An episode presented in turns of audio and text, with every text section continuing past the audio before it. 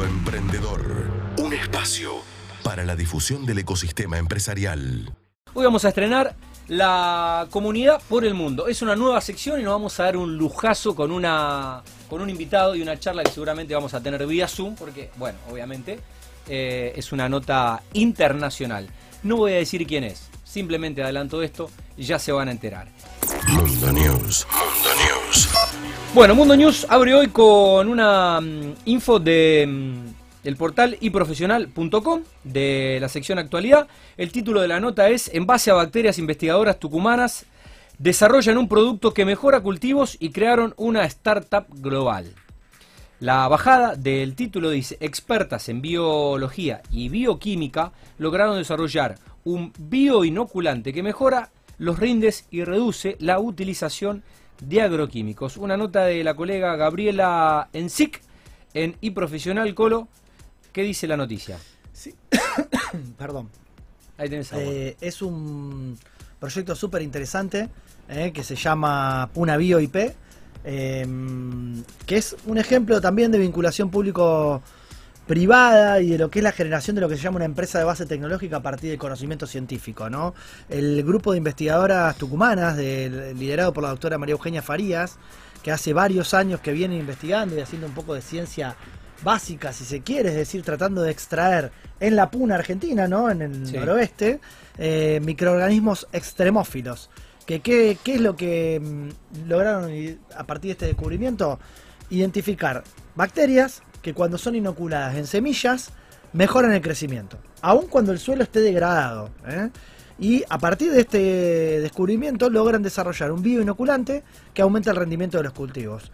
Ya lograron probar que con la formulación el rendimiento de la soja, escuchen bien, aumenta el rinde un 15% Un 15%. respecto del 5% que están logrando con otros productos comerciales que están en el mercado. Es decir, triplican el éxito de la formulación. Impresionante. Lo interesante de, esta, de este mm, emprendimiento de base tecnológica es que a partir de tecnología licenciada por el CONICET, es decir, que permite que sobre la base de los trabajos científicos eh, iniciales se desarrolle este emprendimiento y la formulación de este producto, se pueda eh, retornar parte de las regalías que la comercialización de estos productos va a tener al ecosistema científico tecnológico nacional. Y a la vez eh, es otro ejemplo de vinculación eh, a través de una aceleradora local como es Gridex, ¿eh? Que permite que un equipo de investigación haga match tipo Tinder con eh, gente de negocios, en este caso Franco, que está allá todo el equipo en- haciendo acelerado también por IndieBio en Estados Unidos, en San Francisco, la mayor aceleradora biotecnológica global, permitiendo justamente cerrar ese círculo virtuoso y hacer interactuar, por un lado, científicos e investigadores del CONICET, que permiten crear una empresa de base tecnológica que se juntan acelerados por y vinculados por una aceleradora local como Readers, llegar al Indie Bio y a el Silicon Valley, logrando que el mercado argentino pueda gozar de este producto en muy poco tiempo. Felicitaciones. Eh, la verdad, una gran, una gran noticia eh, que estamos contando y se están enterando por Mundo Emprendedor. Bueno, pasamos a la segunda noticia del portal elconfidencial.com. El título es Llegan a España las Ray-Ban Stories, las gafas inteligentes de Meta. Reproducen audio, gestionan llamadas, hacen fotos y graban sin que apenas nadie se percate. Son las Ray-Ban Stories que desde hoy están disponibles en España por 329 euros. Estas son, mirá, Tremendo. La, la nota la trajimos porque lo vi a Martín Repeto, ¿eh? nuestro amigo emprendedor que vive en España, que estaba ahí Martín. probando el chiche, lo compró por ahí en Miami, eh, llegaron a España, pero ellos estaban ahí haciendo un evento eh, eh, exponiendo y picheando ahí sobre, con su emprendimiento Mockens League, eh, este juego de NFTs y Play to Earn y demás.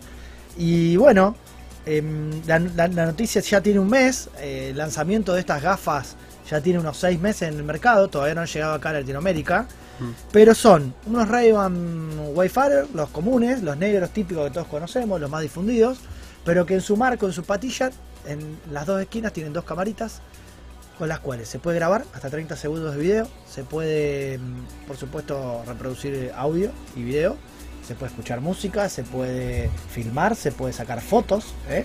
con comando por voz, en inglés todavía, no está en español. Pregunta, Sí, y que va a tener perdón, montón de modelos. Pregunta eh, Bolú, estéticos. eh, ¿se vincula con el teléfono? Sí, todo. Se vincula con el teléfono, una app Principal- principalmente Vía, vinculante. vía- vía Bluetooth. desarrollada. Claro.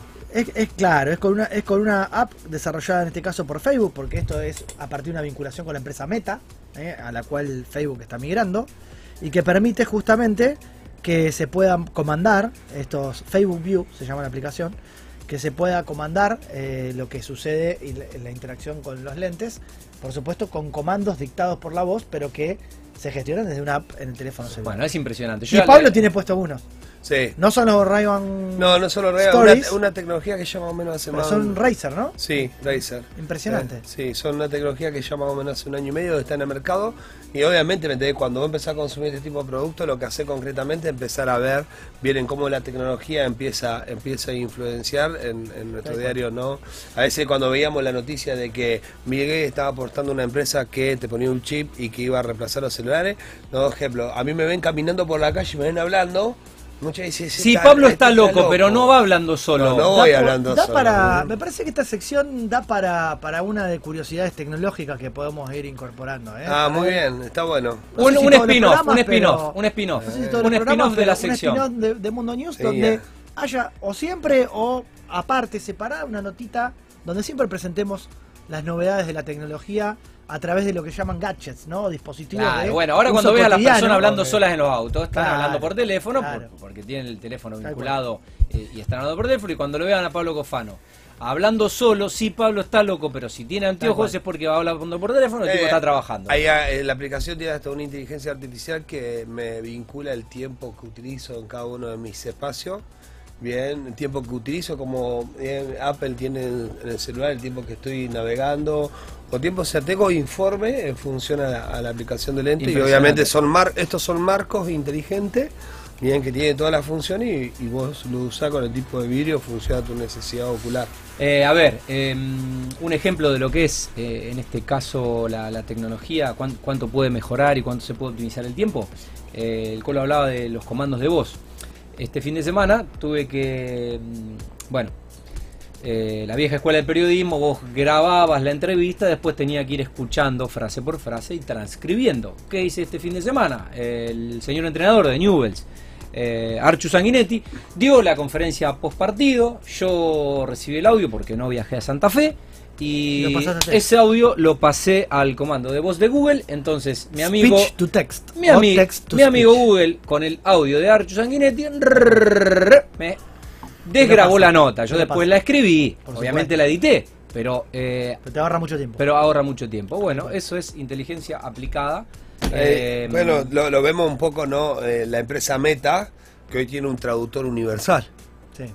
En la empresa Meta, en su lenguaje de, de programación, está teniendo un traductor eh, eh, universal. No importa de qué país seas, metete, bien, y automáticamente va a ser eh, traducido, bien, mientras va interactuando a tu idioma original, sin necesidad de tener, bien, tercera persona o nada por el estilo. Bueno, impresionante. Tercera y última nota. Después de 20 años, un sponsor oficial de la AFA no va a Qatar. Tras 20 años de relación, quedó desafectada de la selección. La AFA negocia con dos marcas para ocupar ese lugar. Se trata de un hecho histórico y así lo sienten desde el departamento de marketing de AFA. ¿Cuál es la marca? Bueno, no todo es emprendimiento, no todo es tecnología. En este caso es una vinculación de marketing, ¿eh? marketing deportivo. Tati, esta nota es para vos, te va a encantar. Sí. Eh, es nada más ni nada menos que la madre de todos los sponsors de los eventos deportivos. Y no es McDonald's. ¿eh? Es una de las bebidas patrocinadoras de la Copa del Mundo, históricamente, y de los Juegos Olímpicos y demás. ¿eh? La famosa vieja y querida Coca-Cola, que por primera vez ha quedado fuera de la AFA después de 20 años y no va a ir a Qatar. Por el momento sigue vinculada a los partidos eh, que se desarrollan dentro del territorio argentino, pero ya se disputa en ese lugar. La propia Pepsi, eh, competidora que está ahí al pie del cañón siempre, en cada paso en falso que puede dar la, la marca de bebidas. Eh, y también, esto ya me preocupa un poquito, Pablo, es 1xBet, ya una empresa de apuesta deportiva que se vincule con, con la selección argentina. No me gusta mucho eh, la promoción del juego ahí en ese sentido. Bueno, eso habla un poco también de los líderes que están a- adelante de la AFA, ¿no? Exacto. O sea, sin conocer un poco al líder Bien, eh, no podemos. Tenemos toda una responsabilidad, ¿me entendés? Y el juego, el juego, y bueno, el juego. Sí, le hace dentro, mal a mucha dentro de eso, la, la noticia es que Adidas, que siempre fue un, un- también otro sponsor histórico, sigue estando, y Binance, ¿eh? se suma a la plataforma de exchange Sí. de criptomonedas, eh, ayornándose un poco también a, la- a las tecnologías actuales, más otros sponsors que siempre siguen estando, que son los de siempre, y algunos algunos nuevos del ámbito digital, ¿eh? que se suman a McDonald's, que es tradicional también, eh, pedido ya, Prime Fin, Kavak, ¿eh? la plataforma de comercialización de Hay autos. que ver que también cuál es, cuál es el próximo paso de. Disculpa, Hernán. ¿Cuál es el próximo paso de Coca-Cola, no? Yo vi acá, concretamente, Mostaza en Calle Oroño perder una ubicación ahí en lo que es el barrio Cura. Sí. Bien, y sin embargo ahora ganó McDonald's. lo- eh, McDonald's se perdió Mostaza. la ubicación por Mostaza, sin embargo ahora McDonald's eh, digamos ganó la ubicación en la ex rural de Rosario, Claro. bien, en una ubicación estratégica con, con playa de estacionamiento y con todo, ¿me entiendes? Entonces, sí, las marcas grandes tienen sus jugadas estratégicas. Sí, también está bueno que haya Estemos- competencia, ¿no? Claro, estemos atentos con qué va a salir Coca-Cola, ¿me entendés? A partir de bajarse de AFA, ¿no? Seguro. Bueno, acá nosotros, como Cristiano Ronaldo, tomamos agua en el vaso del Grupo Roma. Esto bien. fue Mundo News. ¿eh? Así es. La comunidad. Bueno, eh, llegó el día y llegó la hora, algo que veníamos hablando con el Colo y mm, en esto de seguir agregándole valor a este contenido, teníamos ganas de mm, hablar con gente destacada del ecosistema, aprovechando la tecnología y la modalidad de Zoom. Y será un gusto, un placer y un honor eh, poder saludar y agradecerles porque, bueno, creo que está de vacaciones, eh, lo estamos molestando, pero como es un emprendedor 24/7 y sabe de qué hablamos, eh, bueno, está conectado para saludarnos, charlar con nosotros y poder disfrutar eh, de una charla, el señor Enzo Cavalier. Enzo, querido, buenas noches, gran abrazo a la distancia y gracias por este rato que nos das. No sé por dónde andás, no sé qué hora es, pero te tenemos en vivo y la verdad que será un gustazo para nosotros charlar contigo. Hola a todos, gra- gracias por la invitación. Estoy en La Paz, en Baja California Sur, que es un estado de México. Eh, así que yo estoy basado actualmente en San Francisco, pero aprovechando Semana Santa me tomé unos días y vine a- acá a seguir conociendo México, que sido el país que me ha, me ha hospedado durante los últimos dos años y medio. Bárbaro, Enzo. Bueno, para tu tranquilidad te vemos y te escuchamos muy, muy bien. Eh, estoy junto a mis compañeros Pablo Cofano, eh, yo soy Tati Paultroni, a quien ya conoces, eh, Hernán Bobroski. Bueno, aquellos que se están enganchando con la nota, digo que cuento que Enzo es peruano, es fundador de Startupeable, una plataforma educativa líder para startups y capital de riesgo en la TAM. La misión de Startupeable es democratizar el acceso a conocimiento, consejos y el capital de riesgo para emprendedores latinoamericanos. Enzo también es eh, inversionista de EdChet en Rich Capital y estuvo eh, tres años como VC eh, generalista en Dallas, México y Winnipeg, Perú. Y además Enzo, eh, estrenando esta sección internacional, es generador de comunidad y los números lo demuestran con más de 20.000 lectores del sitio startapeable.com y 50.000 visitas mensuales y 12.000 descargas en su podcast que un día, bueno, el coro escuchó y dijo, eh, tenemos que hablar con Enzo y le vamos a hacer una nota y la va a romper. Así que bueno, eh, llegó el momento amigo, sé que, bueno, tenés cierta admiración por tu colega, así que qué bueno que puedas saludarlo. Tal cual, Enzo, un gusto, gracias por tu tiempo, por estar acá con nosotros. Para nosotros, como decía Tati, es un honor eh, abrir nuestra comunidad, nuestra pequeña comunidad que nació hace un año, poquito más de un año acá en Rosario, en Argentina, eh, con este programa que es eh, radial, pero que tiene una comunidad multiplataforma, como se hace todo hoy en día, también con nuestro podcast, con nuestra cuenta de Instagram. Y, y en esto que fuimos descubriendo, ¿no? A medida que fuimos investigando y nos encontramos, obviamente, con el sitio. eh, en mi caso, em, desde la producción, también de los contenidos y poder interactuar con herramienta que a quienes estamos dentro del ecosistema nos facilita la vida, a la vez que no- nos pone en conexión ¿no? y en vinculación, eh, desarrollando un ecosistema que en esta zona es bastante, eh, corremos desde atrás, ¿no? como decimos aquí, que es eh, estar aprendiendo, estar poniendo este contenido para el habla hispana, teniendo puentes, generando justamente una, mm, una traducción, si se quiere, de los contenidos, del lenguaje, poniéndolo a disposición, haciéndolo accesible. Muchas de las secciones que tenemos aquí en el programa eh, tienen su correlato en Startupeable, lo hemos descubierto con el tiempo, ni siquiera fue algo planificado, pero vemos y nos sentimos muy identificados con la forma en la que ustedes han logrado, por supuesto mucho más avanzado que nosotros, desarrollar toda una comunidad y un ecosistema. Así que vaya nuestras felicitaciones, nuestra admiración para el trabajo que hacen. Y bueno, eso, queremos conocerte, queremos que la gente te conozca y que nos cuentes tu camino emprendedor dentro del ecosistema y cómo has logrado generar todo esto, ¿no? Tan, tan, tan impresionante. Ahí vamos, Enzo, me presento yo y después arranca vos, ¿no? Pablo Cofano, también emprendedor serial de la ciudad de Rosario, bien, y nada, cuando empezamos con el proyecto Mundo Emprendedor, empezamos a charlar que había que darle algo a los emprendedores del ecosistema y estamos acá y todos los lunes lo hacemos con mucha pasión, bien, cada uno tiene su actividad como privado, bien, pero acá venimos solamente a dar herramienta a lo que entendemos que va a ser una bien una transformación en toda Latinoamérica que seguir dándole bien y provocando a este ecosistema tan lindo latinoamericano. Totalmente. Bueno, me, presento rápido. Eh, soy Enzo Cavalier, como decía Hernán, soy peruano. Eh, llevo trabajando poco más de tres años en Venture Capital.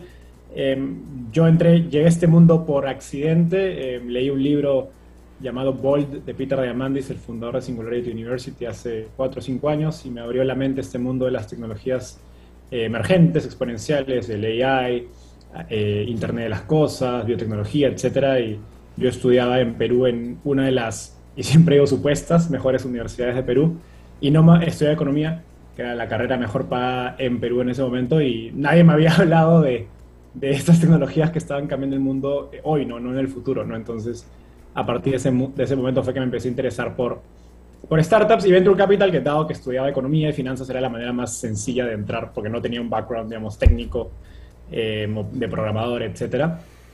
Eh, y a partir de eso fue empezar a hacer carrera como en la industria de venture capital y en paralelo empecé a crear startupial. Bueno, de hecho, primero empecé escribiendo en un blog eh, en Perú, un blog llamado Root Startup, y luego cuando me mudé a México me di cuenta que había una oportunidad de hacer algo para toda la región, porque había realmente un vacío de contenido em, en español y, adaptado a nuestra región. Y, lo que siempre digo es que realmente es un porcentaje muy pequeño de latinoamericanos, que creo que cuando estás en el ecosistema no te das cuenta, pero es un, es un porcentaje muy pequeño de latinoamericanos que entienden de buena manera el inglés. Eh, tanto digamos, escuchado como, como escrito, porque a veces digamos, Paul Graham, por ejemplo, el fundador de Y Combinator, tiene grandes ensayos que son increíbles leerlos, pero no son tan sencillos de, de leer, e incluso que estudié inglés en el colegio me cuesta.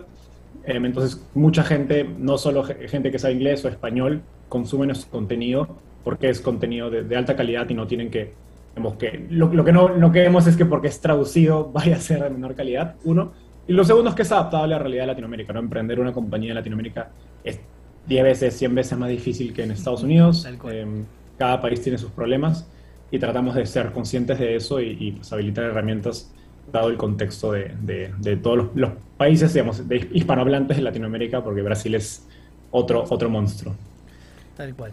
Eh, creo que hemos compartido un poco la inquietud ¿no? de, generar un lenguaje, simplificar ¿no? el lenguaje, hacerlo accesible, como decíamos antes, tender ese puente entre el emprendedor, el founder, el, que tiene su startup, su idea, su proyecto, a veces no sabe cómo vincularse, cómo empezar. Y una industria que quizás está en el otro extremo, ¿no? La industria del venture capital es una industria hiper profesional, eh, recontra, em, eh, digamos, eh, especialista de lo que hace, con su filosofía clara, que a la vez está muy distanciada de esto que, que siempre nos gusta decir, que es que tenemos que ayudar a poner al emprendedor a tono de lo que la industria de VC requiere porque si no ese puente no se da naturalmente.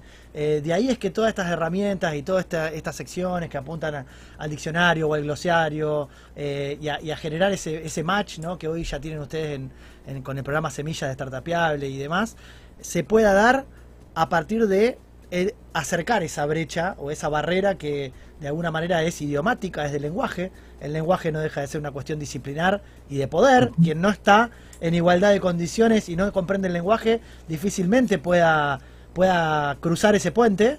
Con lo cual, bueno, creo que compartimos esa visión, esa inquietud y nos gustaría que nos puedas contar eh, más allá de tu propósito personal, ¿cuáles fueron aquellos pasos clave que lograron que el proyecto pase de ser, quizás individualmente, ¿no? A título personal, pero también como generador de comunidad. Desde una idea eh, de empezar a escribir a un propósito de trabajar en la industria, a decir, bueno, este contenido curado, este contenido de calidad, hoy quizás no tiene suscriptores, no tiene lectores, etcétera. Pero en algún momento explota la bomba y se hace masivo y el éxito empieza a ocurrir. ¿Cuáles, cuáles fueron a tu criterio las claves de ese éxito? Eh, ¿O cómo se ha ido construyendo eso, si es que no fue algo tan disruptivo, digamos, sino que fue algo sostenido y paulatino en el tiempo? Súper. Sí, o sea, creo que hubo mucha consistencia. Yo empecé escribiendo en 2019, cuando aún estaba en Perú. Escribir siempre se me hizo más fácil, em, porque en el colegio escribía ensayos, poemas, historias, me gustaba escribir. Em, entonces creo que hubo dos momentos particulares eh, o importantes en la historia de Startupeable. La primera es cuando decido em, básicamente escribir por este blog Root Startup. Yo era muy joven, acababa de terminar la universidad, pero era obsesivo acerca del mundo de Venture Capital y startups, investigaba mucho, leía mucho y me da cuenta que habían problemas que los emprendedores peruanos, digamos, o faltas de conocimiento, digamos, de técnicas, estrategias, tácticas que yo escuchaba en estos podcasts, leía en estos blogs eh, y, ellos las expresaban cuando nos, nos, hacían los pitches en el fondo que trabajaba en Perú llamado Winnipeg. Y dije, ok, hay una oportunidad de escribir sobre esto. Y básicamente lo fue al, único blog que yo conocía en Perú que escribía sobre estos temas, que se llama Route Startup. Le pitché o le vendí dos artículos, se los mandé por correo que escribí por adelantado. Le gustaron mis artículos y me invitaron a escribir una vez al mes. Ese fue ese primer momento de, de, Enzo convirtiéndose en creador de contenido o en blogger, como, como queramos llamarle. Y el segundo es que ya cuando llego a México y como les decía, me doy cuenta que estos problemas em, no eran solo de, emprendedores peruanos, sino que se repetían en, em, emprendedores mexicanos y como Dalus, el fondo que estuve en México, era un fondo que invertía regionalmente, podía conversar no solo con emprendedores mexicanos, sino chilenos, colombianos, peruanos, argentinos, hasta españoles, y me di cuenta que todos estos problemas que yo identificaba en los emprendedores peruanos se repetían en todos los latinoamericanos. ¿no? Em, y ahí, decido, ahí nace como concepto, tenía otro nombre en ese momento. Em, y ahí, bueno, ahí a partir de eso empiezo a trabajar en Startupeable, me tocó aprender todo de, cero, yo siempre digo WordPress, HTML, em, diseño, porque como había estudiado economía no sabía absolutamente nada de cómo montar una web. Lanzo Startupeable y, y creo que añadiría un tercer momento. lanzo Startupeable en enero de 2020. Y de hecho al inicio él no había, no pegó, o sea, realmente me, me, costaba mucho, me acuerdo que solo me leían en Perú porque me conocían en Perú, em, pero no, no, nadie nos leía fuera, en, digamos, en Colombia, en, México, en Argentina, y lo que hice fue que, y esto creo que conecta bien con el concepto que, que se habla en el mundo startup de Product Market Fit, y es que yo escribía de los temas que a mí me gustaría eh, leer, vamos, más, un poco más profesionales, más pegados a Venture Capital, mejor más que profesionales, más sofisticados, porque yo estaba trabajando en la industria de Venture Capital, entonces a mí, a mí me gustaba que se hable de estos temas. Pero la verdad es que, como, y como explicaba eh, Hernán, los emprendedores estaban en el otro espectro. ¿no? Estaban más preocupados en cosas mucho más básicas. De, más sencillas. Exacto. ¿Qué es Venture Capital? ¿no? ¿Qué, ¿Cómo un inversionista ángel decide? ¿Cómo un fondo de Venture Capital funciona? ¿no? Y yo me estaba hablando de estrategias, digamos, ya de inversión, etcétera. Y, y, eso me, básicamente los números no crecían del blog, eh, de las redes sociales, en ese momento era, era solo yo. Y entrada la pandemia, em, creo que pasan, digamos, es, es, un buen momento, que y esto habla del concepto de, digamos, de market timing, que yo día lo, definitivamente atribuyo mucho el éxito startupiable a ese momento. En la pandemia, todos los temas relacionados a Internet, eh, digamos, economía digital, tecnología, etcétera, ganan mucha relevancia en toda Latinoamérica. Em, y en ese momento Startupiable ya estaba relativamente posicionado eh, y lo que hago es, uno, cambiar el nombre anterior, que era un nombre en inglés que nadie entendía, al nombre Startupeable, que fue un, creo que una, un momento de inspiración. No, ni siquiera el nombre se me ocurrió a mí, se le ocurrió a algún amigo emprendedor que no recuerdo quién es. Em, y fue perfecto, existía el dominio. Y lo segundo es que cambiamos el, el, contenido. Pasamos a hacer un contenido muy avanzado, como decía, más avanzado, a, a, decir, ¿sabes qué? Vamos a empezar por los fundamentos, ¿no? Vamos a, vamos a hacer una guía de qué es introductoria, qué es Venture Capital, vamos a hacer una guía de qué es Startups, Vamos a lanzar un glosario para explicar todos estos términos que en un artículo tengo que explicar.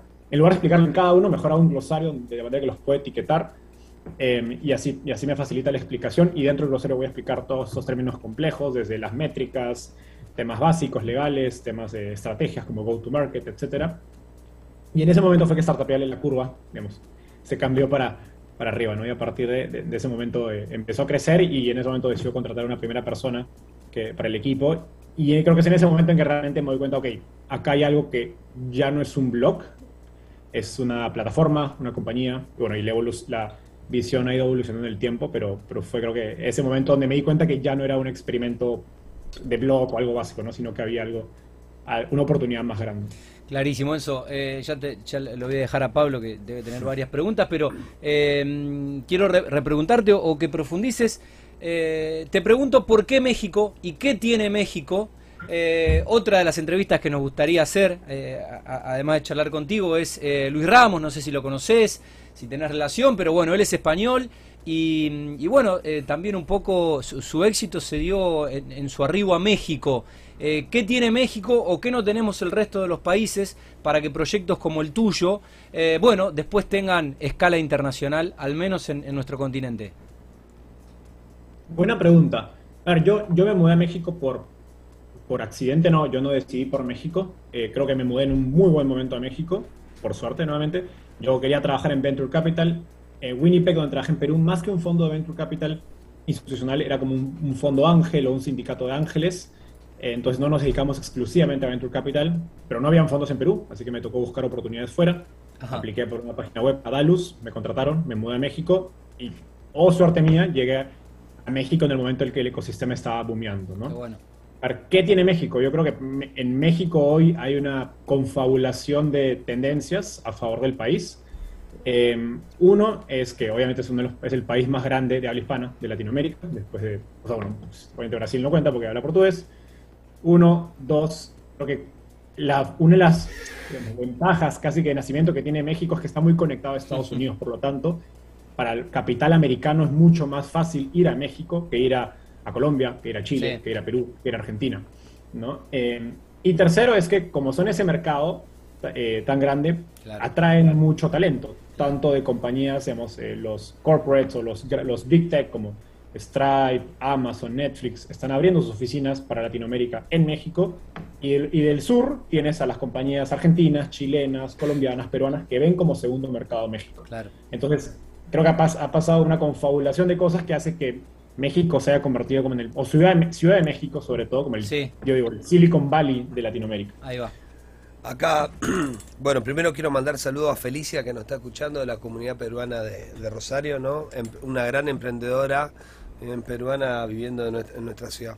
Eh, hace poco me, tocó estar en, Estados Unidos, sobre todo en San Francisco y en, Miami, con un, con un, mexicano, Carlos Muñoz, que es también una persona muy conocida del ecosistema, y daba algunos datos en esta excursión de negocio que estuvimos con varios fondos, si que el 75% de los Venture Capital de, bien, de América Latina tienen el foco puesto en Brasil. ¿Qué nos puede decir, digamos, cómo, cómo podemos ser competitivos desde Argentina, cómo podemos ser competitivos de Perú ante bien, esta gran eh, absorción de, de capital que está teniendo Brasil, ¿no? Porque está bien, y me llamaba la atención, decir, el 75% de los fondos destinados a las inversiones están destinados a Brasil concretamente, ¿bien? Entonces nosotros como como como como, como argentinos yo le, explicaba, ¿no? Y obviamente como como mexicano decía, bueno, ¿cómo podemos empezar a captar bien este, esta, este, este flujo de inversiones bien que están dando los grandes los grandes fondos?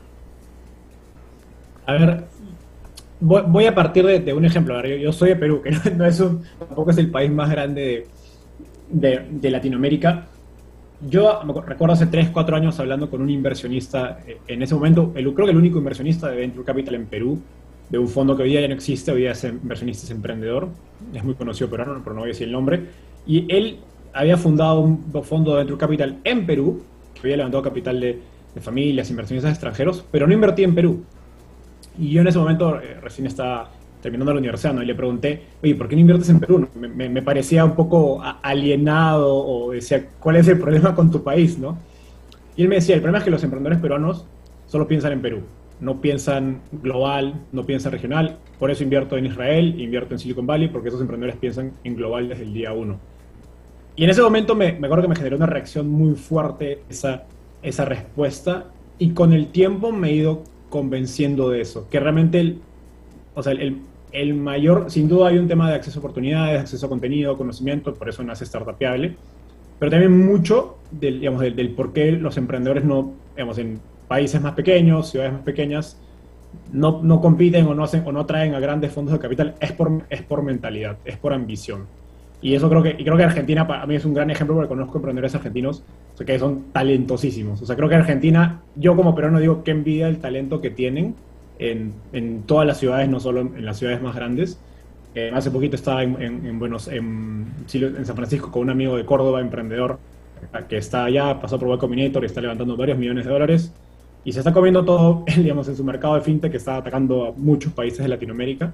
Pues creo que, creo que cada vez me convenzo más que es cuestión de mentalidad y ambiciones de con qué, o sea, cuál es tu pitch. O sea, tu pitch es voy a dominar este mercadito chiquito em, o voy a ir realmente a hacer, sabes que el siguiente fintech o el siguiente marketplace o el siguiente e-commerce en toda Latinoamérica. Y, pero obviamente no solo lo vendo el pitch porque tengo la idea, sino porque tengo las capacidades y, sé, digamos, tengo la, domino la parte técnica, domino la parte de mercado, sé hacer el go-to-market, si es B2B, si es B2C, etc. No tengo los fundamentos para poder decirte que puedo hacer, puedo ejecutar esta visión.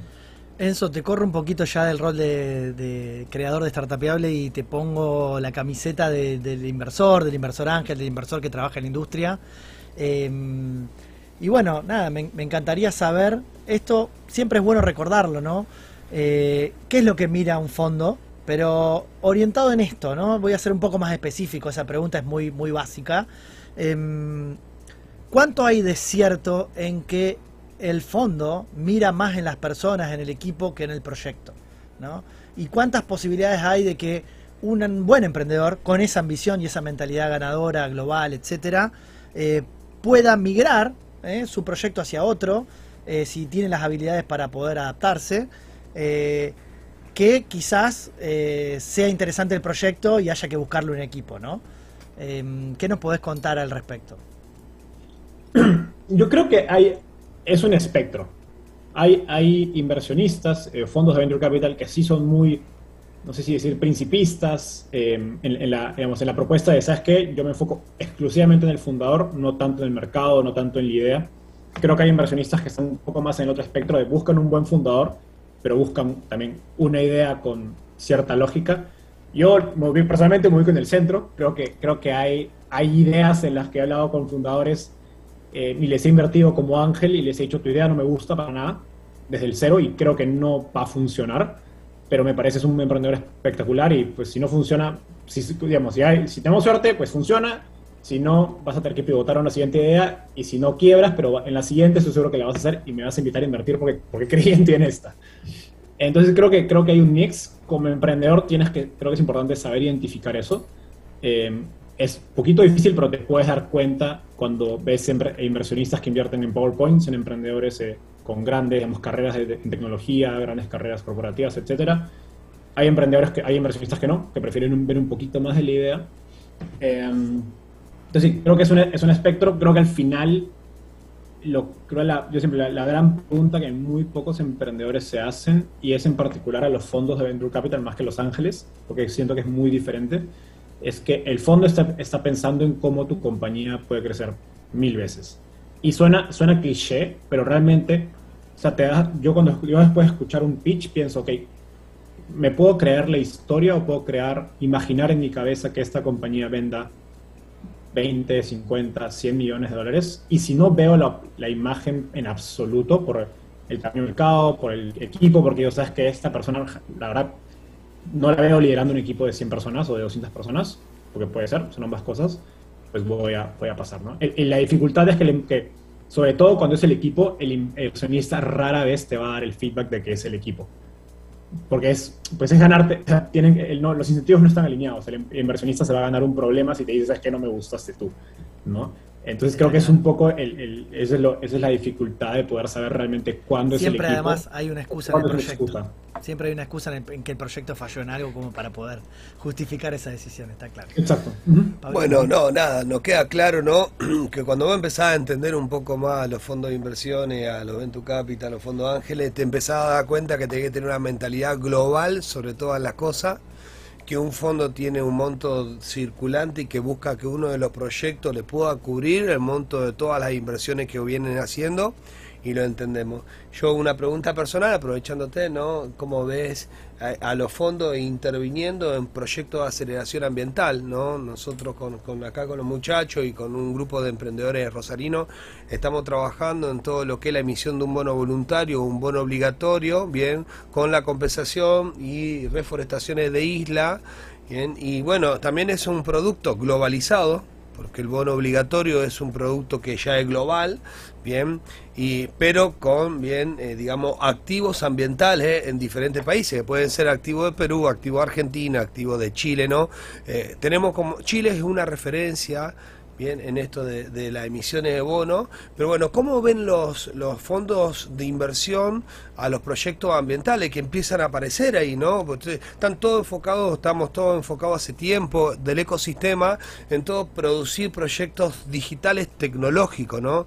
Y hoy tenemos proyectos biotecnológicos, eh, de bioinsumos, ¿bien? Que empiezan a aparecer un poco, son también proyectos globalizados que están cambiando un poco la conducta de consumo de todos los seres humanos. ¿Cómo ves vos? bien como tu mirada de inversionista este tipo de proyectos? Yo, yo no soy un especialista en ese segmento, pero creo que es un sector que, pero digamos, tengo amigos, colegas en, todos los espectros del, lado inversor, de los que invierten en e-commerce, en fintech, en logística, y también los que invierten en proyectos climáticos y biotecnología. Y creo que cada vez es un sector que está agarrando mucho más eh, tracción. En, creo que Argentina tiene un, está muy bien posicionado, se me ocurre los amigos de Draper Cygnus, de GridX, de Gilda, que son tres que en Perú en, no a uno, en Colombia creo que tampoco, en México menos, por rara, por algún motivo en México es un segmento que no ha agarrado mucha atracción, pese a que hay muy buenas compañías. Eh, yo creo que es un sector que está agarrando mucho, mucha atracción y también sé, sé que hay em, em, emprendedores argentinos como José Ignacio Galindo de Waterplan, que hace poquito anunció su ronda, de, incluyendo a Leonardo DiCaprio, y luego está Diego Saez Gil de Pachama. Creo que es un segmento que si es que vas a levantar capital, probablemente necesitas alguno, cierto apoyo para empezar, si estás en un país como, como, como en Latinoamérica, digamos, para la primera etapa, pero creo que rápidamente debes apuntar a tener una validación de tu tecnología importante que te permita ir a Silicon Valley a levantar inversores de, más grandes. Porque sí, la verdad es que si bien hay inversores pequeños por una etapa inicial, no creo que está el resto, digamos, del, del de las subsiguientes etapas de financiamiento que necesitas en Latinoamérica. A diferencia de otros sectores donde sí hay más, más oferta de capital, porque creo que como cualquier ecosistema, eh, así como FinTech y EdTech y HealthTech que están recién empezando en Latinoamérica, y la parte ambiental también es empezando, por lo tanto van es más probable que tengan que, buscar capital fuera de, fuera de Latinoamérica. Ok, gracias por la recomendación. Enzo, aprovecho, mm, ya la verdad que el tiempo vuela, estaríamos hablando horas y horas y, quiero aprovechar para preguntarte en base a, bueno, al talento que vos mencionabas que tiene Argentina como país y varios de los países latinoamericanos, donde hay profesionales formados, quizás, eh, que podrían dar un salto a la industria incipiente de VC, porque acá en Argentina es incipiente. Hay varios fondos que están acercándose, que se están creando, con interacción con el ecosistema científico, tecnológico, eh, público, ¿no? Por supuesto, y, se están creando empresas de base tecnológica. Particularmente Santa Fe se está constituyendo en un polo eh, biotecnológico con pretensión también global, de creación de muchas startups y demás. Pero quería preguntarte acerca de ¿Qué, recomendarías o qué debería hacer alguien que quiera acercarse a la industria y, empezar a trabajar en la industria de algún modo? ¿Dónde se requieren más posiciones? ¿En evaluación de proyectos? ¿En capacitación de emprendedores para poder conversar con la industria? Em, eh, ¿Dónde ves vos que hay un, área de vacancia de profesionales eh, latinos de habla hispana que pueda ser atractivo para fondos latinos o de habla hispana también o fondos de Estados Unidos como Draper. Team Draper es una excepción, digamos, dentro del ecosistema.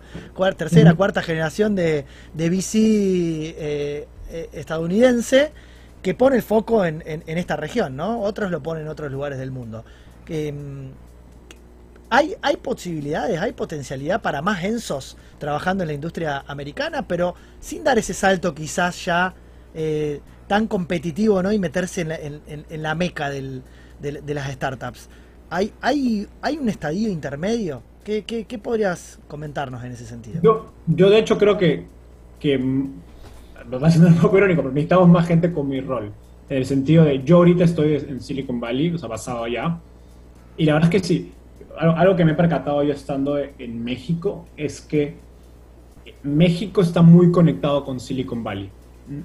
Y puede, puede sonar una, palabra, una aberración, pero eh, como les decía al inicio, México es un país que está muy conectado con Estados Unidos en general. Entonces, para un mexicano, lo que yo digo es viajar a San Francisco o a Los Ángeles o a Palo Alto no es nada muy, muy fuera de lo común.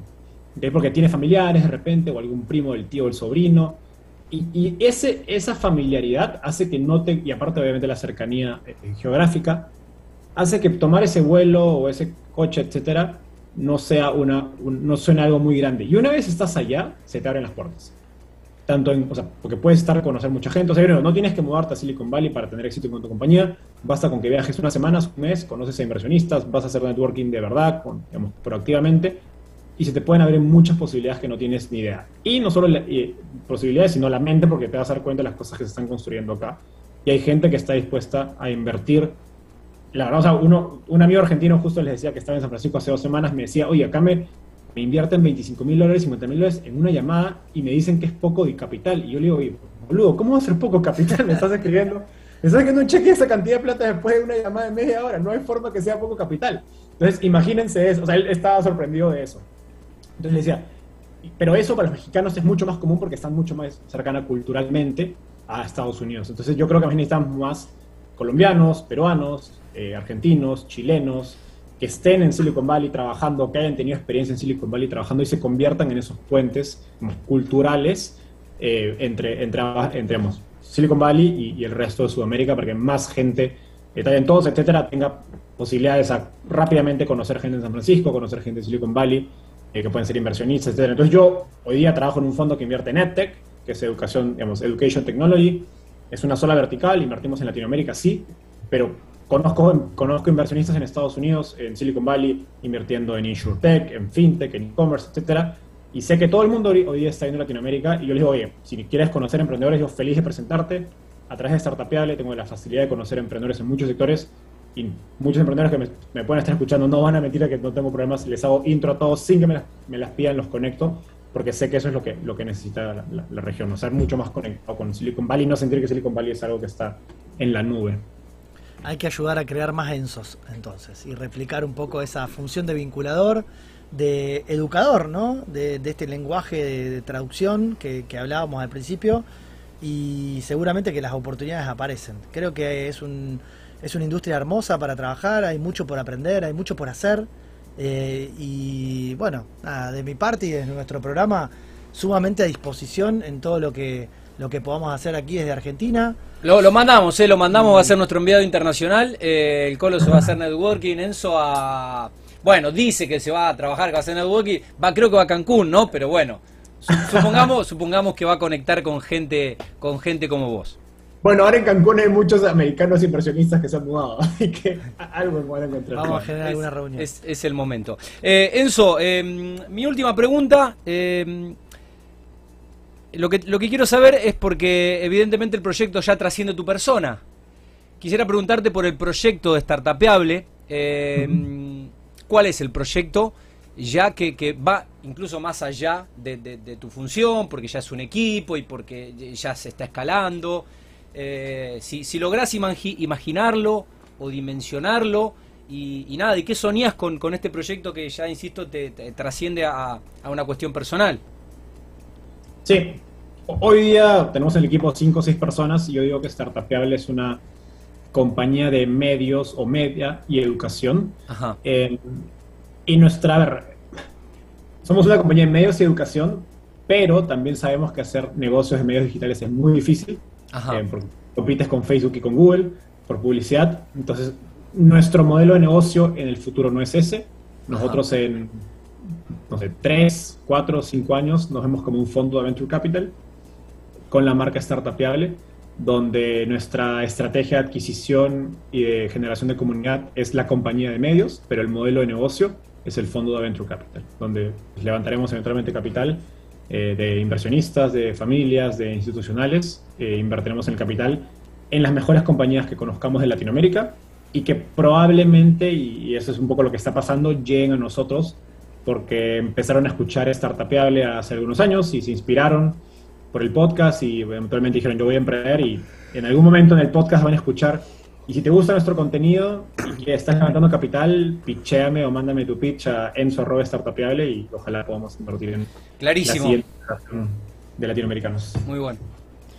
Pregunta, eh, digamos, entendemos que hasta que cualquier Venture Capital no pueda estar cerca de su primer unicornio pasa un tiempo, ¿no?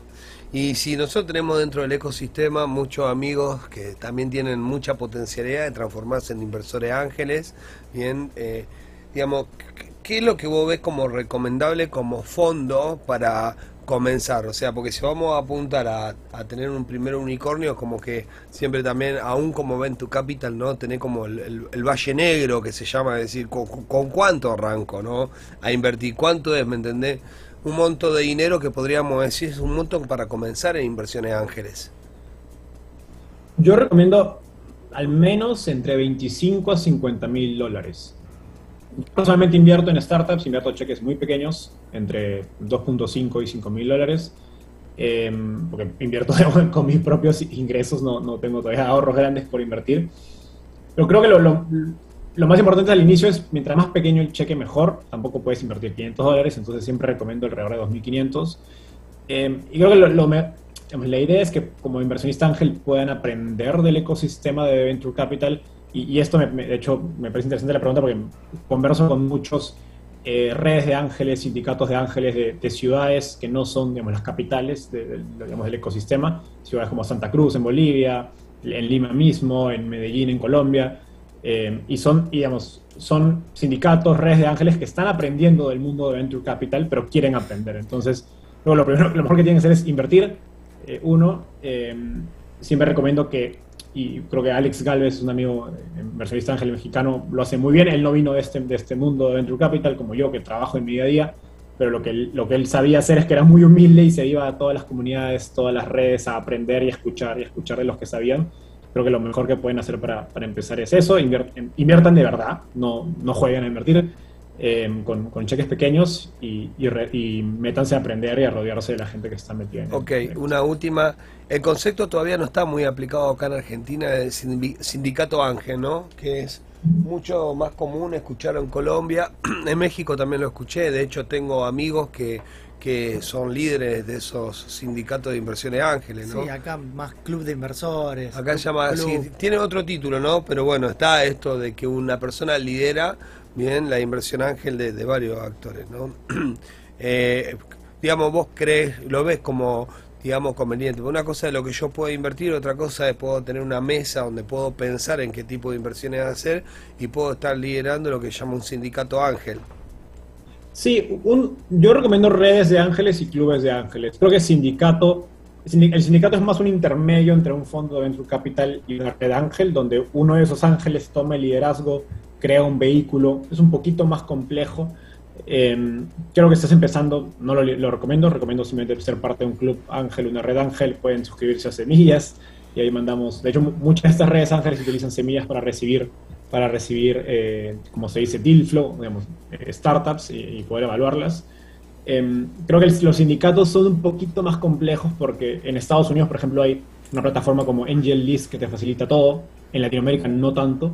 Em, entonces, a veces los sindicatos no son tan eficientes, digamos, en términos de costos legales. Em, pero creo que, creo que la dinámica es la misma, es compartir, y aprender todos rápido y apoyar los siguientes. a fin de cuentas, creo que los, las redes de ángeles lo bueno que tienen es que tienen mirada local sobre qué está pasando en, ciudades que los grandes fondos de Venture Capital no están mirando. Eh, última pregunta, sumamente interesante el tema de la red, club de, de inversores ángeles, que creo que en el camino estamos tomando algunos. ¿Cuál es el equipo de evaluación que tiene que, analizar, me entendés, esa red de inversores ángeles? Porque vos tenés que tener un equipo de evaluación de proyectos, ¿no? O simplemente a ojito no podés ir evaluando, ¿no? Y muchas veces también si pones, ejemplo, por más que sea muy idóneo, un ingeniero en sistema, bien que es muy idóneo en materia de programación, todo no quiere decir que tenga ojo de evaluación, bien, para proyectos de inversión. cómo, ¿Cómo nos recomendás si tendríamos que nosotros hoy armar un equipo de evaluación de inversión ángel? Yo, recomendaría dos cosas. Uno es que contraten eh, digamos, si son 10, 20, 25 ángeles, creo que podrían, digamos, entre todos pagar eh, el, digamos, el sueldo, digamos, o los gastos de un analista de inversiones, que sea alguien que se dedique más que a tomar decisiones, es a recolectar la información, porque ese es un trabajo, y tiene que ser información, digamos, de cierto grado acerca... la idea es que cada vez que hay una discusión sobre inversión, todos lleguen con un mismo nivel o cierto, cierta base de conocimiento. Pero si todos son ángeles y es, es un trabajo part-time, pues no todos tienen el trabajo de ponerse a recolectar la información. De hecho, algunos clubes de ángeles me han dicho, que te podemos pagar para que nos hagas este trabajo. Yo, me encantaría, pero es otro, como, como Venture Capital as a Service, eh, pero es otro negocio, digamos, le dije, no, no lo voy a hacer, pero creo que es, la idea es que tengan una, una persona, una lista de inversiones pueda hacer este trabajo. Y segundo es, eh, no sé si ustedes, cada uno de los miembros del Club Ángel o la Red Ángel, es que se dediquen a conectarse con otros inversores de, Venture Capital, sobre todo fondos, quienes invierten en una siguiente etapa. Y eso, eso es algo que a mí me enseñaron cuando estaba empezando, es eh, la, red, la inversión ángel o el capital semilla es como un puente, es un puente a algo más. Entonces, sí como inversor ángel tienes que tener en cuenta qué está mirando ese, o qué está pensando ese siguiente inversor tuyo, qué está buscando. Entonces, para que construyas un puente hacia, hacia, una, hacia algún lugar donde se pueda sostener ese puente en un puente a la nada. Entonces, sí, creo que es importante que ustedes como ángeles mismos y cualquier ángel también vayan haciendo sus propias redes de, de potenciales fondos de Venture Capital y entiendan qué están buscando ellos en, en fintech, en e-commerce, en el sector que sea que estén invirtiendo. Bueno, eso de mi parte, agradecerte enormemente y bueno, lo dejo ya a Tati para, para el cierre de la nota y nada, seguiremos en contacto, ¿eh? agradecerte especialmente el tiempo y bueno, vaya toda nuestra admiración y, y, orgullo latino allá y agradecimiento personal. Gracias, disculpa, Tati, gracias Enzo por, por el tiempo, la verdad que, digamos, de calidad eh, estamos acá aprendiendo y me imagino que cada uno de los que nos están escuchando también está aprendiendo. Bien, y, bueno, gracias por, por, la generosidad de tu tiempo sobre todas las cosas. De, calidad, el, de calidad, el tiempo y de caridad, porque la verdad que no, nos donó su, conocimiento para nuestro ecosistema. Eh, Enzo, por, último te pregunto, bueno, que creo que mencionaste una bibliografía que te rompió un poco la cabeza y, y te puso en el camino de lo que sos hoy. Eh, siempre eh, preguntamos por una lectura recomendada para compartir con... Eh, Esa sección te la donamos para Startupiable, ¿eh? poner bibliografía. para emprendedores es una sección que vas a incorporar seguramente. Lectura recomendada. ¿Es, ese libro, es ese, ese libro iniciático o, hubo un libro superador que quisieras compartir con nuestros queridos emprendedores? Ya, me, ya me, lo han dicho en el podcast que hagamos eso. Em, dos libros, el primero que les dije que fue la, la, piedra angular es Bold de Peter Diamandis. Bold significa astuto en inglés. O calvo también. Calvo, sinónimo de astuto. No, es bold con no. Ah, ah está bien. ¿Y el otro? Y el otro es De 0 a 1 de Peter Thiel. Ajá. Que, creo que es un libro muy conocido, seguro alguien lo ha mencionado. Creo que es. Yo estudié economía y ese libro eh, es un rompeparadigmas de la economía tradicional Em, aplicada al mundo startup, entonces es muy divertido porque era para mí llevar mi clase de microeconomía, pero con ejemplos de startups y básicamente contradiciendo toda la teoría que me habían enseñado en la universidad. Así que creo que es un, es un, libro interesante, corto y muy, muy fácil de leer para que, que básicamente contradice mucho de los, creo que de los paradigmas de los negocios. Bueno, lo vamos a compartir con, bueno, con nuestros eh, emprendedores de aquí. Bueno, crack, eh, gracias por, por tu tiempo. Ahí estuve googleando eh, La Paz en Baja California, qué paraíso, seguí disfrutando. Y bueno, seguir rompiéndola, esperemos que, bueno, que se tranquilice un poco Perú también, uno de los países que más quiero de, Latinoamérica y su gente. Y bueno, que vayan al Mundial, con Richard Gareca, que vayan a Qatar. Vamos Tigre. Gran abrazo a la distancia. gracias. Gracias Tati, Hernán. bueno, gracias por permitirnos estrenar esta sección. Bueno, gracias, qué, Enzo. Qué linda nota, qué charla interesante. Y mm, bueno, un poco la misión de este programa, ¿no? Ojo que, No, Tranqui arrancamos la sección internacional, ¿eh? Tranqui.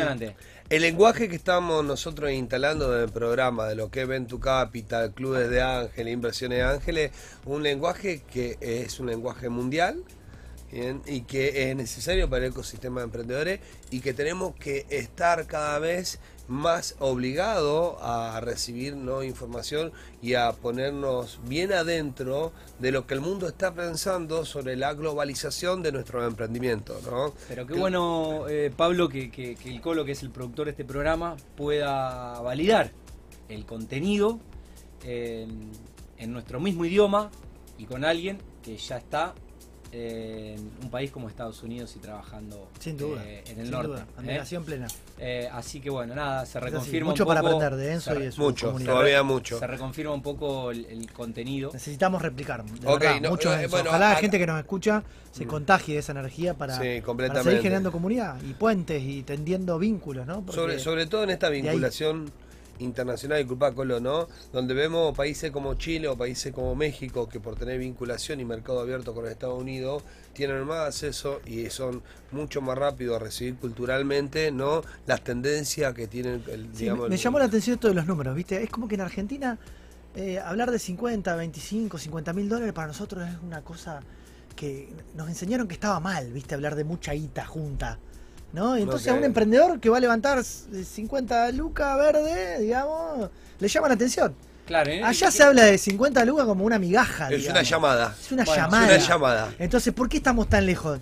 Es cultural. Es cultural. Es por eso, cultural, por eso ¿eh? hablo. Acá la- por el dinero es mala palabra. Sí, Pero- por eso digo palabra. que la Es un transforma- problema que tenemos. ¿eh? Es interesante. La transformación cultural hay que empezar a observarla.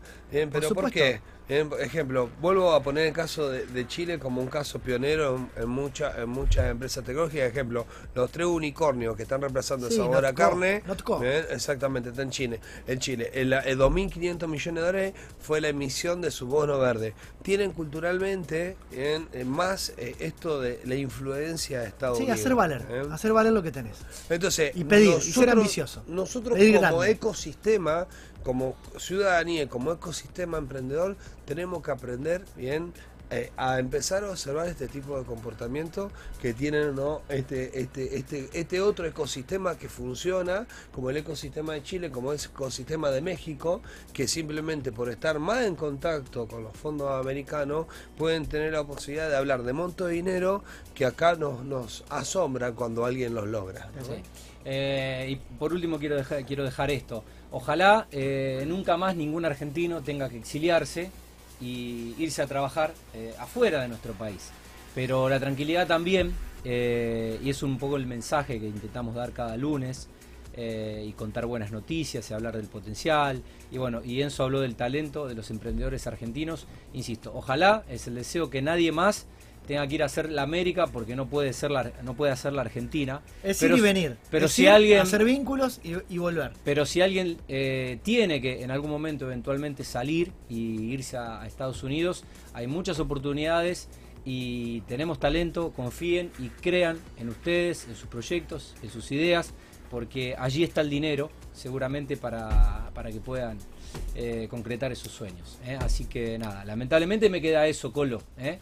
de que incluso se necesita, se necesita el talento cultural, esa latino, ambición global aún en un mercado como es Silicon Valley. Por supuesto, por supuesto que sí. Bueno, eh, Tremendo.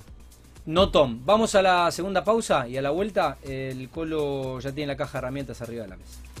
Caja de herramientas. Bueno, hoy programa hit de Endeavor. Así es, Tati.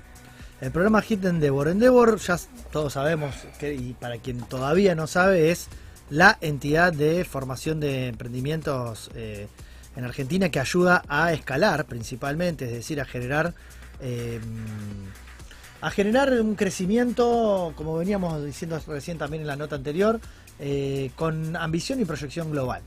Esta posibilidad de eh, apalancar emprendimientos eh, que ya vienen funcionando, que tienen validada su, idea, su proyecto y que están apuntando a conseguir rondas de inversión, de financiamiento y a escalar a través de la tecnología. Eh, Endeavor lanza su programa HIT, eh, que quiere decir High Impact Training, entrenamiento de alto impacto, destinado a la comunidad de emprendedores de alto impacto eh, en la cual ellos hacen foco, eh, que está pensada para emprendedores de toda Argentina, de todo el país. Es la única edición que se va a desarrollar en el año. Comienza ahora, eh, el 12 de mayo. Están en este momento con la convocatoria abierta hasta fin de mes, hasta el 30 de abril. El programa va a ser de, mayo hasta noviembre. Y principalmente el programa tiene como propuesta de valor la oportunidad de vinculación con otros emprendedores y referentes de, de la red Endeavor local y nacional, eh, recibir mentorías personalizadas en función de los desafíos que la, que cada emprendimiento tenga y ser parte de la comunidad de emprendedores más importante del país. ¿eh? Endeavor tiene su evento anual, la experiencia Endeavor, que es un evento de sensibilización dentro del ecosistema, pero este programa, que consiste en sesiones de entrenamiento, ¿eh? con una propuesta integral de capacitación en diferentes temas que hacen a la jerga y, y a las habilidades emprendedoras, modelo de negocio, marketing, gestión de equipos, temas de finanzas, temas legales, pitch, eh, tecnología, etcétera. Eh, y con una sesión, bueno, virtual de formación emprendedora, permite justamente adquirir esos conocimientos que van a, poder eh, validar que estos emprendimientos puedan acceder a, a, la siguiente etapa, ¿no? A esto de poder escalar y ser parte de la red Endeavor.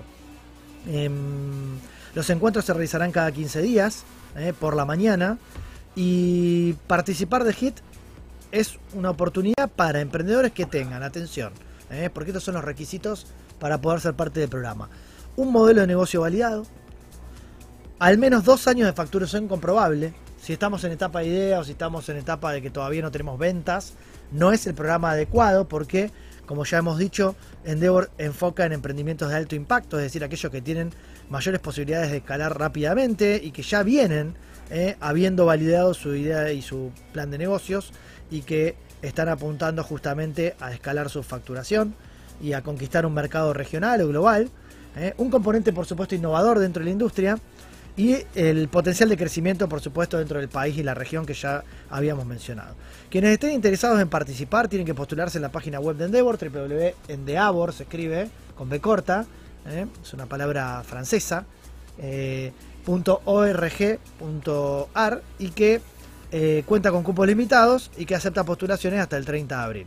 Aprovecho para mandarle un, cálido abrazo a Majo Soler, eh, que es la representante de Endeavor aquí en Rosario, nuestra amiga, gran generadora de ecosistema y una referente ineludible a la hora de poder vincularse eh, dentro de lo que es nuestra comunidad local y, y con proyección nacional e internacional. Emprendedores que han pasado por la red Endeavor, que han salido, que han sido vinculados de la ciudad. Bueno, Tatu Rullón, que ha pasado por aquí de Frisata, que además es parte del board de Endeavor. Eh, Rosa y Maxi Andreín de Agrofy. Eh. Eh, bueno, gente muy, muy capaz y que eh, brinda su generosidad en esta ONG, que porque en definitiva Endeavor es una fundación, que pone todo su conocimiento y su expertise y el tiempo de los mentores y de, y de toda esta gente súper especializada y capacitada para ayudarte a crecer y a escalar tu negocio. Así que vaya el abrazo, las felicitaciones para ellos y la convocatoria a todos los eh, que nos, a todos quienes nos están escuchando para presentarse en esta nueva oportunidad del programa HIT High Impact Training de eh, Endeavor. Valor agregado. Es más, esta creo que la vamos a compartir de manera gráfica, así que si. Mm, foto para los. Creo que si alguien, seguramente Nano, eh, posiblemente Ale, quizá Juanma, eh, del equipo de Axioma Global, nos está viendo, estaría bueno compartir esto en algunas plaquitas eh, para la cuenta de Instagram. Porque el título es ¿Cómo emprender sin morir en el intento? Y el Colo se tomó el trabajo de hacer una especie de decálogo, o si quieren llamarlo, los 10 mandamientos eh, o 10 tips eh, que no se pueden obviar si uno no quiere morir en el intento con un emprendimiento. 9 de cada 10 emprendimientos mueren en lo que se llama el Valle de la Muerte. 9 de cada 10. Exacto, esto de eh, estos este primer año, estos primeros dos años quizás, hasta, hasta que se alcanza lo que se llama el punto de equilibrio, ¿no? Al principio es todo gasto, todo costo, todo complicación y necesitamos vender, necesitamos facturar, poder equilibrar y, empezar a ganar dinero. Exactamente. Casi todos los emprendimientos, 9 de cada 10, no lo logran superar. Y aquí vamos a compartir con ustedes una serie de recomendaciones que no son ni más ni menos todas las que venimos conversando a lo largo del programa, pero que las hemos recopilado en esta unidad, en esta sección de hoy, para agregar valor y no morir en el intento. ¿Eh? ¿Cuáles son estos consejos? Estos 10, este decálogo, estos 10 consejos claves a la hora de emprender para no morir. ¿eh? La primera, Pablo, a vos te encanta siempre no enamorarse de la idea, ¿no? ¿Hay que defender la idea? Por supuesto. Pero después de refutarla, ¿eh? refutación de la idea, me hace acordar a los sofistas, ¿eh? aquello, eh, si nos remontamos a la Grecia de Aristóteles y de Sócrates, ¿eh? Em, y validar la, idea con el entorno y los posibles clientes, ¿no? No enamorarse de la idea, refutarla, comentarla, eh, no, no exacerbar el valor de la idea y sí, por supuesto, hacerla eh, interactiva, ¿eh?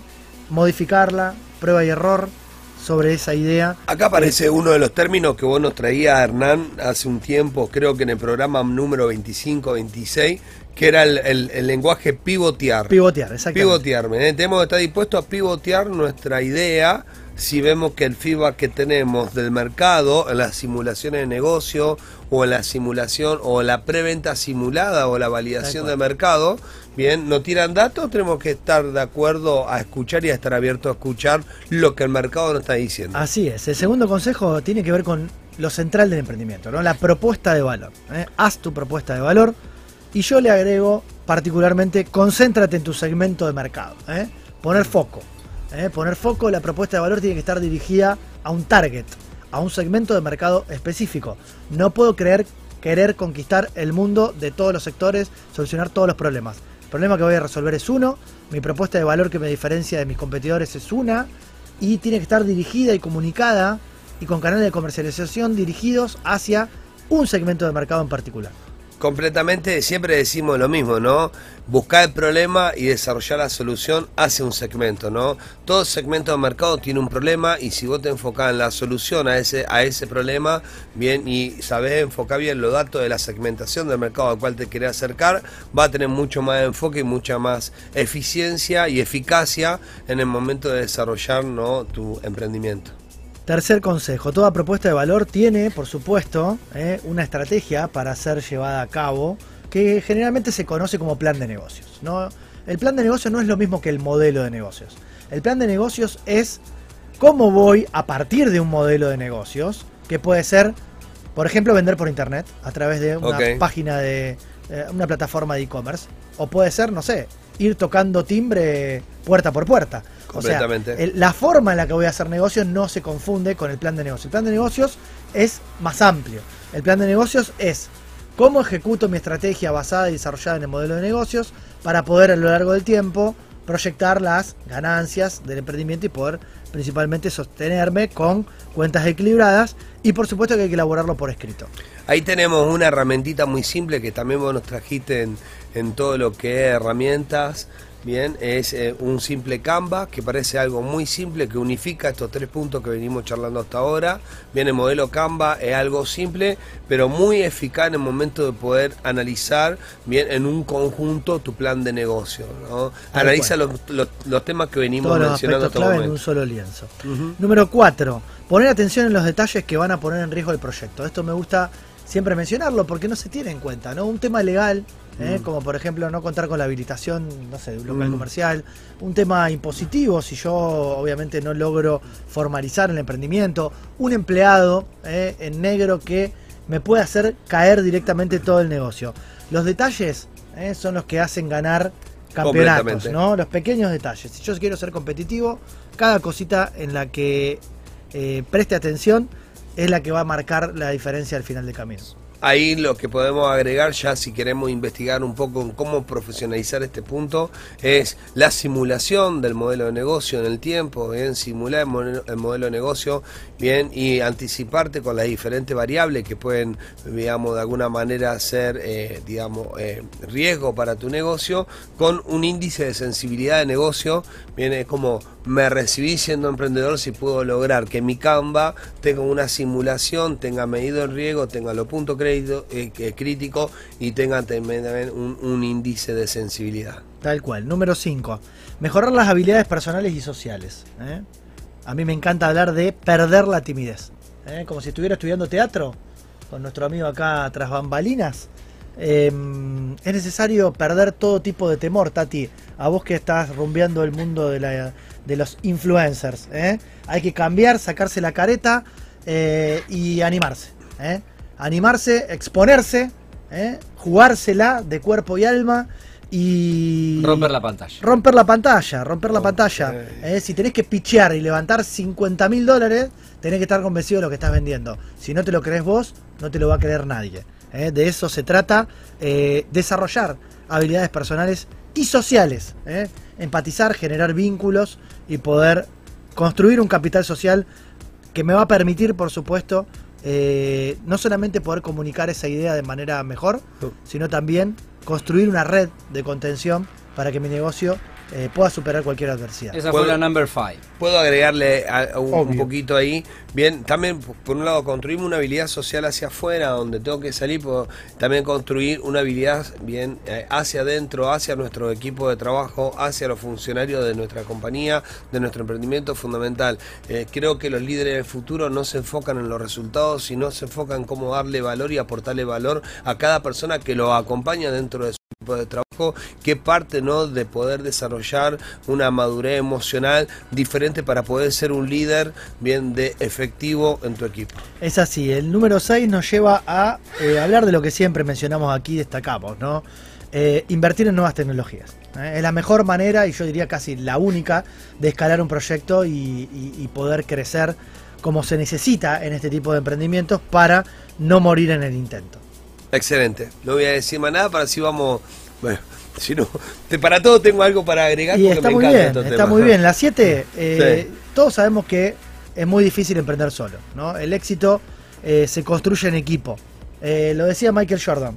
El, el talento individual gana partidos. El trabajo en equipo gana campeonatos. ¿eh? Hay que pedir ayuda, Pablo. Hay que tener humildad suficiente Tal como cual, para decirle a tu equipo de trabajo me equivoqué o como para decirle a, a, digamos, cuando eh, hacemos un Tinder, cuando marchamos, ¿no? Con otro emprendedor, decirle, che, yo estoy necesitando de vos. A mí me pasó concretamente en muchos emprendedores decir, mira, la verdad que entiendo que para que mi idea original pueda tener éxito, bien, necesito sí o sí trabajar en conjunto con vos porque reconozco que tu valor está puesto acá. Tal cual. El número 8 habla de algo que bien señalaba Enzo Cavalier en la nota de recién. Eh, si yo quiero no morir en el intento de internacionalizar mi compañía, de crecer, etcétera, tengo que pensar en un mercado global. Mantener una visión comercial global desde el nacimiento de la idea es el cambio cultural que necesitamos en los emprendimientos argentinos. ¿Es para cualquiera emprender 24/7 en un mercado global? No, no es para cualquiera. Pero si quiero emprender en serio, jugar en las grandes ligas, eh, producir un impacto positivo en la sociedad, cambiar el mundo, como decían Pinky y Cerebro, eh, me la tengo que jugar. Me la tengo que jugar, estar dispuesto a mudarme a otra ciudad a vivir, a arriesgar lo que no tengo para poder creer en ese negocio y hacerlo sostenible y, y escalable a largo Los plazo. pasos anteriores son pro- pro- pasos de profesionalización en el momento que tengo que analizar un emprendimiento. Acá ya las recomendaciones empiezan a enfocarse un poco más en la visión. La visión tiene que ser globalizada, la visión tiene que ser con propósito, la visión tiene que ser amplia si queremos realmente generar un impacto en nuestro emprendimiento. Tal cual. La 9 te- está muy vinculada a la que hablábamos antes, la 7 de pedir ayuda, ¿no? Porque hay que apoyarse eh, en otros emprendedores, como ustedes decían, en profesionales especializados y en mentores. ¿eh? Los mentores son una red de aprendizaje, de atajo. ¿eh? El emprendedor es un atajo. Es un atajo no para hacer la cosa avivada, de saltearme etapas. Es para tratar de aprovechar la experiencia de fracaso de otro y ahorrarme fracasos y experiencias propias. Que son las que más nos hacen aprender, sí. Pero si puedo ahorrar tiempo, dinero, y, y a quién no le gustaría recibir consejos de gente que ya la pasó, ya se equivocó, ya Eh, trastabilló. humi- humildad y escucha activa. Exactamente. Ahí traigo una, una herramienta muy práctica, ¿no? Que tus mentores estén relacionados ¿no? a no muchos escalones para adelante. O sea, si vos no podés, si está en un perfil de facturación o en un monto de facturación, tenés que buscar mentores que estén a tres escalones hacia adelante, que es fundamental. ¿Sabés qué, qué concepto se me viene a la mente para Sí. graficar cuál es el mentor que, como Sí. vos bien decís, que es el más útil? El del ayudante de cátedra. ¿Viste cuando vos estás estudiando? ¿Quién es el ayudante de cátedra? El que la cursó el año pasado. O sea, Exacto. es un estudiante como Es- vos, ni siquiera se recibió, pero está un pasito más, más adelante. No es el profesor. Que está en otra etapa Ese de su pasito, vida. esos tres Eh, pasos hacia adelante. Exacto. Ese, ese tres pasos hacia adelante es tu mentor, ¿bien? Es alguien que te va a dedicar tiempo y te va a mostrar el camino. Y se da algo que es que está motivado igual que vos. sea algo que es fundamental. Hay una ISO que habla de esto, que es la 06400, que es gestión de transferencia de conocimiento. Bien, como él está viviendo y está transitando igual que vos y está superando, está a tres pasos de superar algunos temas, rápido va a transferir conocimiento hacia vos. y Gestión vos de transferencia de rápido. conocimiento. Exactamente. Y con la última cerramos. ¿eh? No quedarse quieto, moverse, innovar. Lo peor es no hacer nada. Emprender, si lo podríamos definir con una palabra, es hacer. Hacer. El que hace se equivoca. El que no hace se queja, critica. Y arrepentirse eh, por hacer y no por no hacer. Siempre. Me- se me disparan un montón de cosas. Emprender pero- es hacer. Qué bueno. Acá se me disparan un montón de cosas. Primer punto, fracasar rápido y barato, ¿no? Haciendo bien, eh, digamos, honor a la metodología ágil, fracasar rápido y barato. Segundo punto, ninguna idea es perfecta. Las ideas se van perfeccionando a partir de que pongo el mundo en, En la acción. cancha. Bien, ahí está, voy cancha. perfeccionando. Ninguna idea es perfecta. Lo que sí tenemos que saber es que sin ninguna idea es perfecta, ¿cómo ponemos rápido el automovimiento? Es muy interesante lo de la idea. Eh. Porque yo cuando ideo, imagino, Ah, proyecto, supongo, parto de la base de que el mercado me va a responder de determinada manera. En base a mi propio sesgo, Pero en si base no a mi propia acciono. educación. Hasta que yo no pongo en juego la idea, no la tiro al mercado, no se la cuento a otro, no le pregunto qué opina, no largo el producto y lo empiezo a vender a ver si alguien me lo compra. Lo dijo Enzo también, ¿eh? Tartapio anduvo cuando se lanzó y empezó a ver que había una necesidad y lo cree la idea original de hablar de algo sofisticado no pegó.